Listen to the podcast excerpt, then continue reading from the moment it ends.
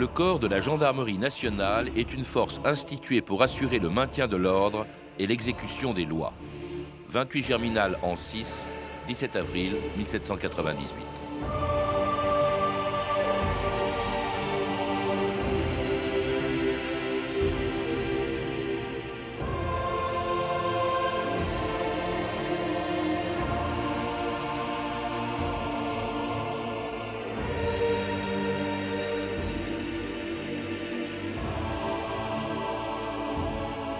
2000 ans d'histoire.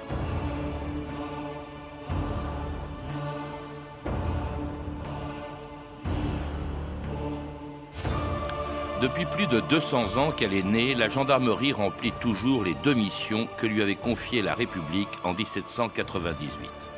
Dans les campagnes françaises, au bord des routes ou dans les tribunaux, assurant la protection des édifices publics et du président de la République, ou la sécurité en montagne et sur les plages, dans tous les lieux et à tous les moments de l'histoire de France, sur les champs de bataille ou pendant les révolutions, les gendarmes sont partout pour assurer le maintien de l'ordre et l'exécution des lois comme le lui demandait la loi de 1798, et comme le faisait avant elle la maréchaussée de l'Ancien Régime, quand les gendarmes existaient déjà avant la naissance de la gendarmerie. Les deux fils Moret, ils ont fui le recrutement, et ils se cachent par ici. Moret, si jamais il nous trouve, il va nous dénoncer aux gendarmes pour que ses fils soient exemptés. Les gendarmes me cherchent. S'ils me trouvent, je pars aux galères pour de bon. Voilà C'est nous ah, Que se passe-t-il? Cet homme est recherché, c'est un coquin. Vous plaisantez je suis monsieur de Molière, c'est un de mes acteurs. Je suis monsieur de Racine et il jouera bientôt pour moi. Ce garçon est un grand tragédien. Vous moquez alors Ça suffit Je suis Jean de La Fontaine, ami du roi et cousin du grand Colbert. Cessez de nous importuner. Vous poursuivez sur ce ton et vous allez nous suivre aussi. Monsieur, messieurs, vous vous trompez de personne, je vous demande de vous retirer. Les hommes ont confondu mes, mes amis euh, avec des voleurs. Jean-Noël Luc, bonjour. Bonjour. Vous êtes professeur d'histoire contemporaine à la Sorbonne et auteur de nombreux livres sur la gendarmerie, une de nos plus anciennes institutions, puisque, on vient de l'entendre, les gendarmes existaient déjà sous Louis XIV et même avant la naissance de la gendarmerie pendant la Révolution. C'était quoi un gendarme sous l'Ancien Régime, Jean-Noël Luc? Ah, Les gendarmes existaient avant la Révolution, mais ce n'étaient pas nos gendarmes. Hmm. C'est une, confusion un petit peu de langage. La gendarmerie sous l'Ancien Régime, c'est une troupe de cavalerie d'élite qui va disparaître à la fin du XVIIIe siècle pour des raisons d'économie. Donc euh, ces troupes peuvent être engagées dans des opérations de maintien de l'ordre, mais elles n'ont rien à voir avec la gendarmerie mise en place euh, à partir de la Révolution. Alors, ce qui a à voir avec la gendarmerie d'aujourd'hui, c'est ce qu'on appelait la maréchaussée, Jean-Noël Luc. Alors, vous avez tout à fait raison, d'autant plus que la maréchaussée a laissé un héritage à la gendarmerie nationale que l'on oublie trop souvent. Le système des brigades, par exemple, qui, qui est à la base du maillage du territoire par la gendarmerie, est mis en place dès 1720 avec l'organisation de brigades le long des grandes routes ou dans les, villes dotées d'un marché. Et c'est vraiment l'origine de ce réseau de la couverture du territoire national par la gendarmerie. Mais la maréchaussée était encore antérieure. Elle avait été créée au départ, je crois, simplement pour surveiller au fond ce qui se passait dans les armées. On chassait les déserteurs, on empêchait les, pillages, des tâches exclusivement militaires, ou en tout cas au sein des armées, jusqu'à François Ier autre personnage important de l'histoire de la gendarmerie avant le nom, François Ier, parce qu'il étend les fonctions de la maréchaussée euh, qui, passe de ses, de fonctions militaires à, euh, elle, exerce aussi dans le domaine civil.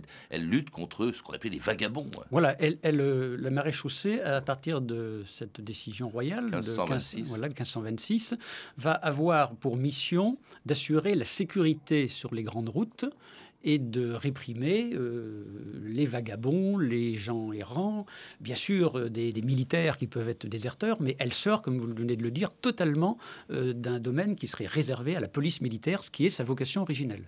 Alors cette maréchaussée, donc ancêtre de notre gendarmerie, elle disparaît bien sûr, c'est une institution royale au service du roi, c'est la révolution qui l'a fait disparaître, mais les activités de cette maréchaussée ne vont pas disparaître, elles sont simplement confiées à ce qu'on appelle désormais, à partir de 1791, la gendarmerie nationale. Est-ce que c'est simplement un changement de nom? Non, non, ce n'est pas simplement un changement de nom parce que la maréchaussée était à la fois une force de police et une force judiciaire. Elle pouvait juger et procéder à l'exécution de certains criminels qu'elle arrêtait. Cette confusion des pouvoirs entre la police et le pouvoir judiciaire euh, heurte tout à fait la réflexion des Lumières sur la, répartition des pouvoirs et les révolutionnaires, en 1791, vont supprimer la fonction judiciaire de l'héritière de la maréchaussée et n'en garder que la fonction policière et militaire. Alors cette gendarmerie nationale, il y a aussi autre chose qui est très important. Elle s'appelle gendarmerie nationale, c'est-à-dire qu'elle n'est plus au service du roi mais de la République, euh, et elle est, au service de la nation. Hein. Au service de la nation, le service de la loi, elle le proclame aussi bien sur ses, les boutons des uniformes, sur ses drapeaux, elle sert la loi, elle sert la nation, elle est au service de la République, alors que le soldat de la maréchaussée était au service d'un État incarné par le roi. Et de la République qui lui fixe ses missions, qui n'ont pratiquement pas changé depuis, on l'a entendu au début de l'émission, le corps de la gendarmerie nationale est une force instituée pour assurer le maintien de l'ordre et l'exécution des lois. Ça, ça n'a pas changé pratiquement depuis 200 ans. Exactement. On peut dire que même l'empereur qui va apporter un certain nombre de changements à l'héritage de la Révolution va se féliciter de disposer d'une arme qu'il traite d'élite de l'armée et dans laquelle il voit, je, cite, une organisation très particulière, la manière la plus efficace de maintenir la tranquillité d'un pays grâce à une surveillance moitié civile, moitié militaire, répandue sur toute la surface et qui donne les rapports les plus précis. Vous avez ici un peu, avec la loi de 1798, l'une des bases de l'action de la gendarmerie, la surveillance générale notamment, le renseignement, le contrôle de la population, et nous en parlons peut-être après, euh, l'assistance aux populations. Contre les voleurs, donc les assassins et les vagabonds, comme le pauvre Jean Valjean des Misérables ou le héros d'un roman du 19e siècle, Jacques le Croquant. Pour lui tendre un piège. Les gendarmes étaient toujours là. On t'a tendu un piège. Les gendarmes. Si tu viens, ils prendront. Combien sommes-nous? Quatre, brigadier. Un piège à quatre? C'est pas beaucoup, hein? Toi, tu viens avec moi. Toi, tu vas avec lui. Alors, vous êtes deux. Oui, brigadier. N'oubliez pas. Tous cachés. Bien, brigadier. Deux gendarmes, un beau dimanche, chevauchaient le long de sentier, chevauchaient le long d'un sentier. L'un portait la sardine blanche, l'autre le jaune baudrier. Baudrier Le premier dit d'un ton sonore, le temps est beau pour la saison. Le temps est beau pour la saison. Le temps est beau pour la saison. Brigadier, répondit Pandore, brigadier, vous avez raison. Brigadier, répondit Pandore, brigadier, vous avez raison. Ah, c'est un métier difficile, garantir la propriété, garantir la propriété, défendre les champs et la ville du vol et de l'iniquité. Niquité Brigadier, répondit Pandore, brigadier, vous avez raison. Brigadier, répondit Pandore, brigadier, vous avez raison. Et c'était une chanson de Maurice Nadeau en 1852, Pandore ou les deux gendarmes. Pandore, c'est un des très nombreux surnoms euh, de, des gendarmes. Tout à fait. Alors, on, pense que ce n'est pas Nadeau qui a forcément inventé ce, surnom. Il pouvait être déjà utilisé. En tout cas, c'est sa chanson qui va lui donner la plus grande popularité, tout simplement parce qu'elle va être censurée. Alors, d'où vient le mot Pandore? Les avis peuvent diverger. On pense peut-être à un mot hongrois, Pandour, qui en quelque sorte, pouvait euh, représenter des miliciens. Euh, Voltaire l'emploie dans le sens d'hommes un petit peu rudes, un peu, un peu brutaux. Euh, il va en tout cas passer dans le, dans le langage commun, et notamment les, dans le vaudeville, les chansonniers vont lui donner une très grande audience. Alors il y en a d'autres, hein. il y a cogne, vache. Aran, à cause de la forme du bicorne. Omar, un, auditeur ce matin m'a écrit que c'était parce que c'était ceux qui pinçaient, c'est ça hein, On pouvait être pincé par eux. Alors, ces gendarmes, bon, sont assez populaires dans les campagnes. Hein. C'est là où ils agissent au 19e siècle. vous êtes, Je, crois que la, popularité, non, doit, doit être un petit peu relativisée. Euh, un historien a parlé, euh, un spécialiste de la France rurale, de la gendarmophobie des campagnes. Ah bon Oui, c'est le contraire. Dans le premier 19e siècle au moins. Et il faut bien comprendre que le gendarme, il est le bras armé de l'État. Il est le représentant de la loi et par conséquent, il va affronter les populations rurales, y compris dans leur quotidien, parce qu'il est amené au nom des nouvelles lois mises en place euh, par la Révolution, qui organise ce qu'on appelle la société bourgeoise du 19e siècle, il est amené à s'opposer à des habitudes, à des coutumes, à des pratiques dans les villages. Par exemple, le droit d'usage dans les forêts, aller ramasser le bois. C'est plus possible à partir du moment où la législation défend absolument le droit de propriété. Il va s'opposer au un droit de chasse qui était acquis depuis la Révolution, mais qui va être réduit avec l'obligation de posséder un permis. Il va s'opposer euh, à des us et coutumes dans les villages comme le charivari. Lorsque une veuve se remarie, la, la jeunesse peut faire euh, un petit peu trop de, bruit. Bon, s'il y a trouble à l'ordre public, le maire peut solliciter les gendarmes. D'où de nombreuses occasions d'affrontement, indépendamment même des tensions politiques. Hmm. Alors, tension politique, oui, parce que il, est, très actif aussi, on l'utilise, les, pouvoirs l'ont utilisé. vous avez cité euh, tout à l'heure Napoléon, disons c'est un bon moyen d'assurer la tranquillité, euh, mais il l'a utilisé euh, lui-même. Hein. c'est avec des gendarmes d'ailleurs qu'a été arrêté le duc d'Anguin. Plus tard, son neveu fera pareil. Napoléon III va utiliser la gendarmerie pour faire son coup d'État contre la République. et on l'utilise même, le, le gendarme, dans les luttes sociales. Ils sont utilisés, par exemple, pour réprimer euh, les grèves, Jean-Noël Luc. Ils sont utilisés pour réprimer, en fait, toute sédition, comme euh, le faisait la, la chaussée, que ce soit les, les révoltes rurales que j'évoquais tout à l'heure, des émeutes lorsqu'il y a, par exemple, une famine ou des, des émeutes liées au mécontentement de la paysannerie. Ils sont utilisés contre les républicains, ils sont utilisés contre les ouvriers.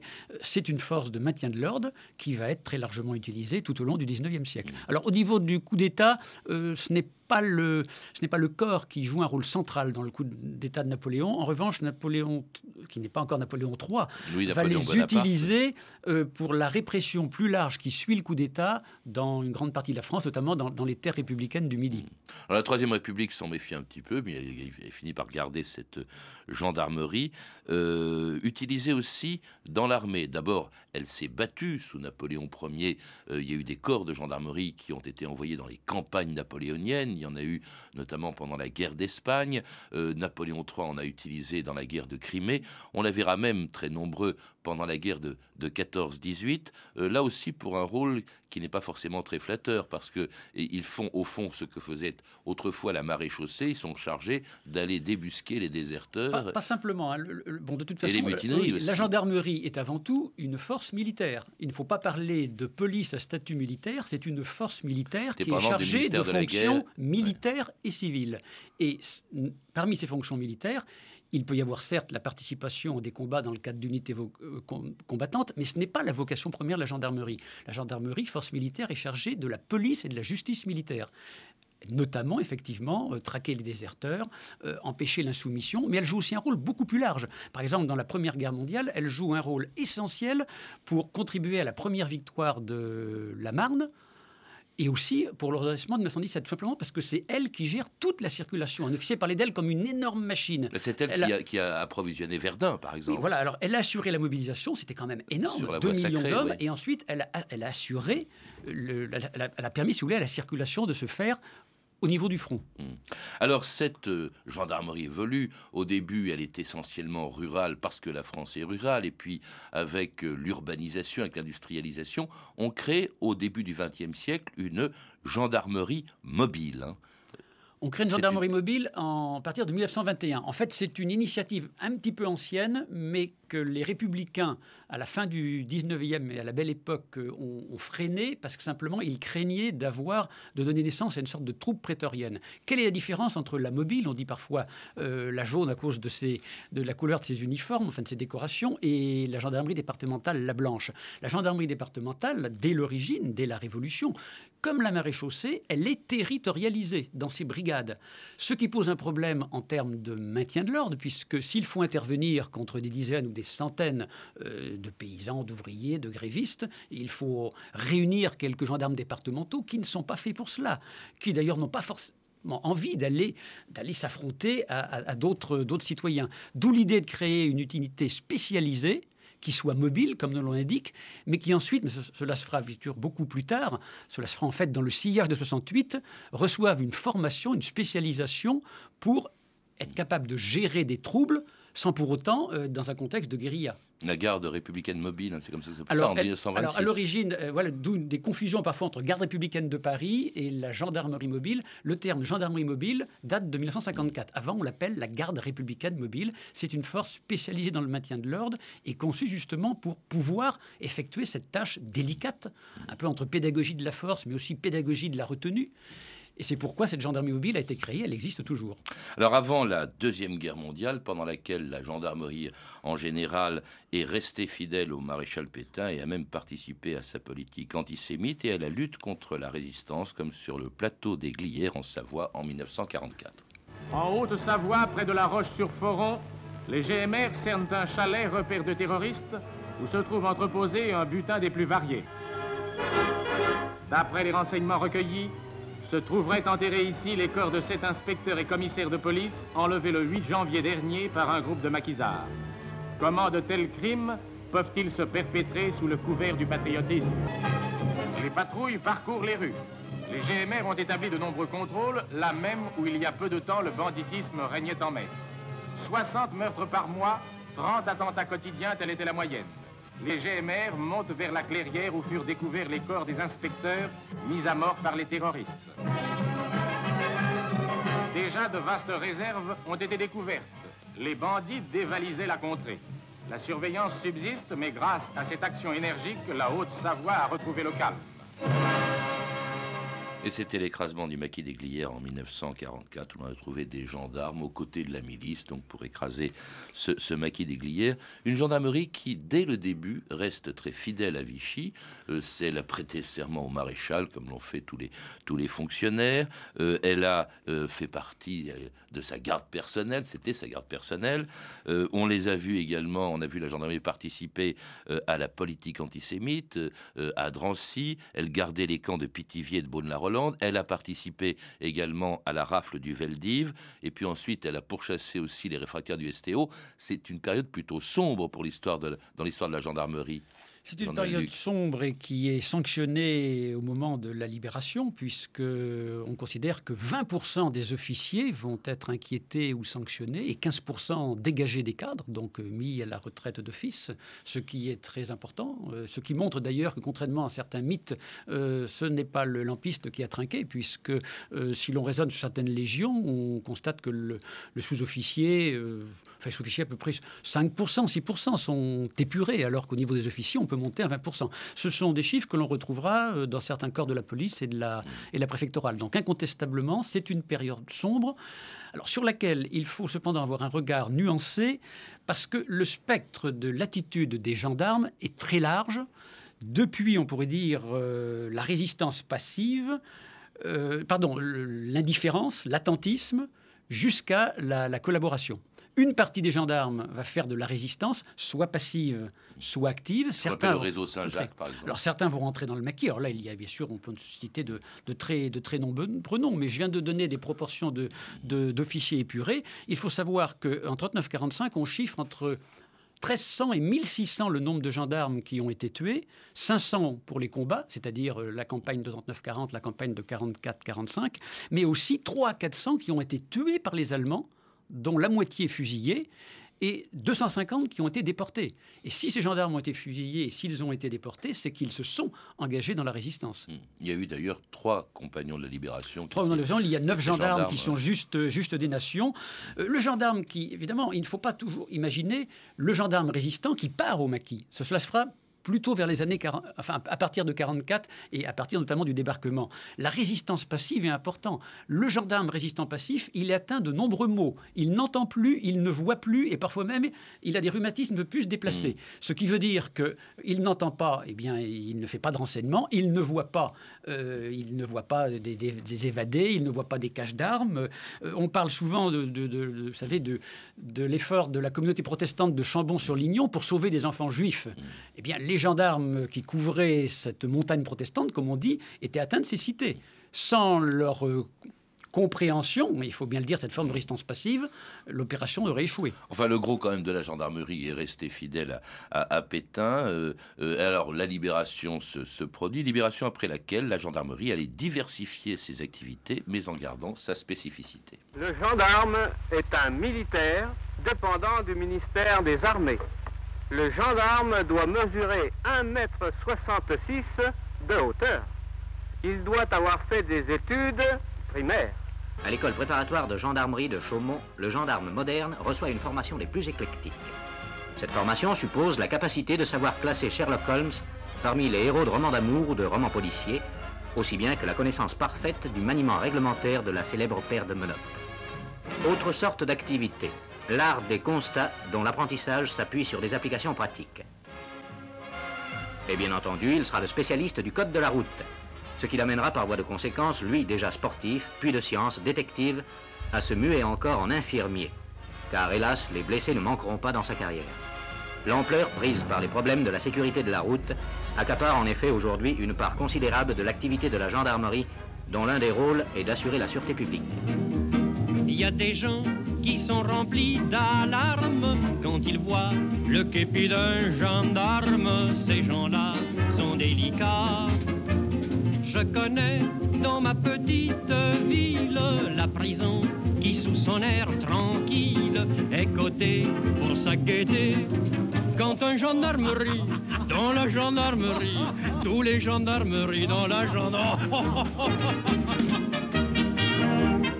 Un gendarmerie, une des plus célèbres chansons inspirée par cette institution, la plus ancienne institution militaire de la, de la République, mais qui a su se, se réformer tout au long de son histoire. On l'a déjà vu, elle le continuera après la guerre, euh, avec des activités euh, qui sont nettement plus pacifiques que les précédentes, celles qu'on a citées, même si elle participe toujours au maintien de l'ordre. On l'a vu en, mai 68, mais on, voit des gendarmes euh, de plus en plus sur les routes, les plages, la montagne.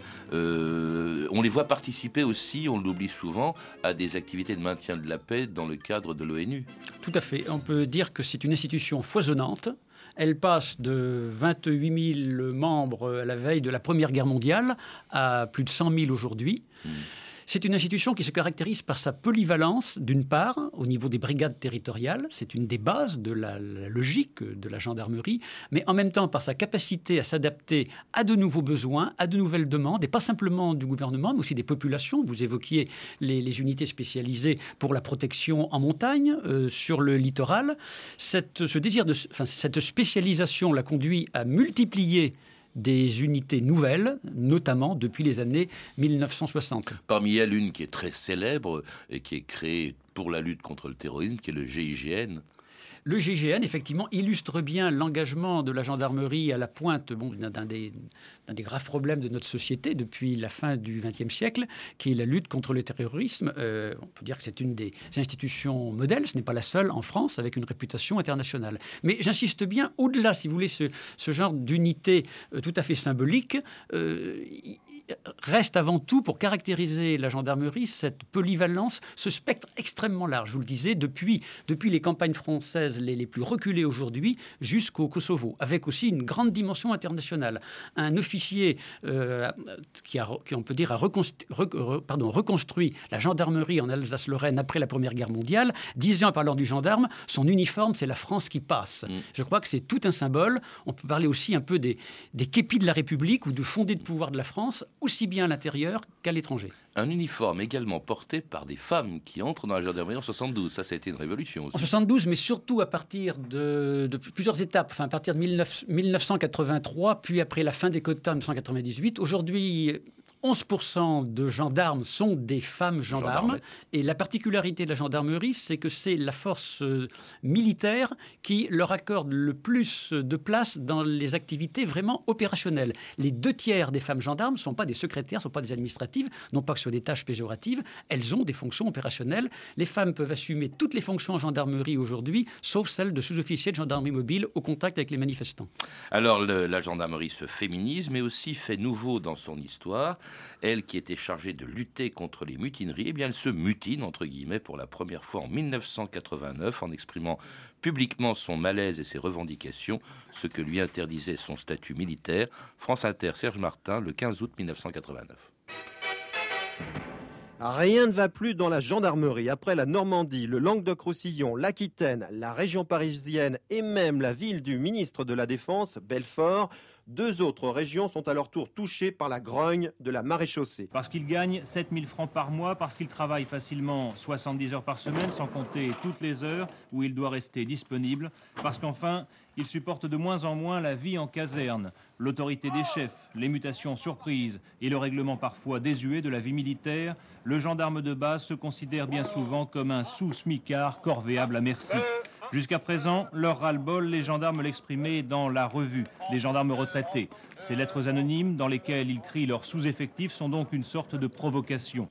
On n'avait jamais vu ça, euh, j'en avais lu, des gendarmes qui expriment leur mécontentement publiquement, même si c'est sous forme de lettres anonymes. On l'a revu d'ailleurs se, reproduire euh, euh, récemment. Ça, ça exprime vraiment un malaise et dont les causes, on vient de les entendre, c'est des conditions de vie quand même qui sont éprouvantes. Mais c'est effectivement pas l'usage que les gendarmes qui sont censés faire respecter l'ordre euh, donnent euh, l'exemple d'un désordre public. Les causes sont profondes, elles échappent euh, largement à la compétence de l'historien. On peut effectivement parler d'un mal-être. Il faut cependant aussi être un petit peu prudent parce que le débat est très politique, le débat est polémique autour de la crise de la gendarmerie. C'est quand même une institution, je dis, peuplée de 100 000 personnes qui assument ces fonctions aujourd'hui, malgré, malgré ce malaise. Il est ancien dans la mesure où il renvoie à la dualité des missions militaires et civiles d'une institution qui attire beaucoup de convoitises. Le débat actuellement entre le ministère de l'Intérieur et de la Défense n'est pas nouveau. Euh, en 1947, un député euh, provoquait l'hilarité euh, au Parlement en disant que les gendarmes étaient entre deux selles, en ajoutant que pour des gendarmes c'était inconfortable parce que déjà, disait Paul Ramani à ce moment-là, les gendarmes ont le sentiment qu'on joue à la balle avec eux entre deux ministères. Alors justement, c'est fini ça. Le 1er janvier dernier, voilà que euh, après des, des, années, des dizaines d'années passées sous l'autorité du ministère de la Défense, parce que la gendarmerie c'est l'armée, voilà qu'elle vient de passer sous celui de l'intérieur. Que signifie ce changement, j'en ai ça, ce, ce qui signifie ce changement, ce n'est pas un historien qui peut vous le dire, mais il est incontestable que, comme le titrait l'essor de la gendarmerie dans ce dernier numéro, on est confronté à l'an 1 de la nouvelle gendarmerie, puisqu'elle passe sous la tutelle de l'intérieur pour l'organisation pour l'emploi, pour ses moyens, mais elle reste en même temps une force militaire, puisqu'elle a des missions, notamment à l'étranger, dans le cadre des opérations de maintien de l'établissement de la paix, euh, que seule une force militaire peut, peut accomplir. Cette gendarmerie, euh, elle a beaucoup évolué, on l'a vu. Est-ce qu'elle continuera de le faire longtemps? Parce qu'on a l'impression maintenant qu'on confond les deux avec la confusion des deux ministères. Est-ce que c'est devenu la police, ou est-ce que la euh, police Je ne crois pas que je crois pas. Enfin, disons, si on porte un regard historique, hein, je, je, me limite à mon rôle d'historien, il y a une originalité de la gendarmerie, c'est d'être une force de ce que la police n'est pas. Pourquoi? La gendarmerie, de par sa formation militaire, ses moyens militaires, a un bataillon de chars de la gendarmerie, peut non seulement gérer des situations de crise simples, mais aussi gérer des situations beaucoup plus difficiles, beaucoup plus lourdes, qui ne conduisent pas à appeler à l'armée, mais qui peuvent conduire l'État faire appel à une force militaire à vocation policière. Merci Jean-Noël Luc. Je rappelle que vous avez dirigé un livre, Gendarmerie, État et société au XIXe siècle, publié par la Sorbonne, ainsi que Société et représentation, figure de gendarme, publié aux éditions Credes. Vous avez aussi préfacé le hors-série numéro 3 de la revue de la Gendarmerie nationale, intitulé La gendarmerie de l'entre-deux-guerres aux années 60. À lire aussi une histoire de la gendarmerie, de la Renaissance au troisième millénaire d'Éric Allary, publié chez Calman Lévy, et de la maréchaussée à la gendarmerie, Histoire et patrimoine de Pascal Brouillet, publié par le service historique de la gendarmerie nationale. Vous avez pu entendre un extrait des films suivants. Jacques le Croquant de Stelio Lorenzi, disponible en DVD chez TF1 Vidéo, Jean de La Fontaine, Le Défi de Daniel Vigne, disponible chez France Télévisions, ainsi qu'une archive issue de la série présentée par Marc Ferraud, Archives de guerre, ce que les Français ont vu dans les salles de cinéma, disponible en DVD chez INA et Nouveau Monde Édition. Vous pouvez retrouver toutes ces références par téléphone au 32 30, 34 centimes la minute ou sur le site franceinter.com. C'était 2000 ans d'histoire. Merci à Christophe Papon, euh, shérif euh, Mittel euh, Emmanuel Fournier, Clarisse Le Gardien, Marie Jarros et Franck Olivard et notre réalisatrice Anne Kobilac.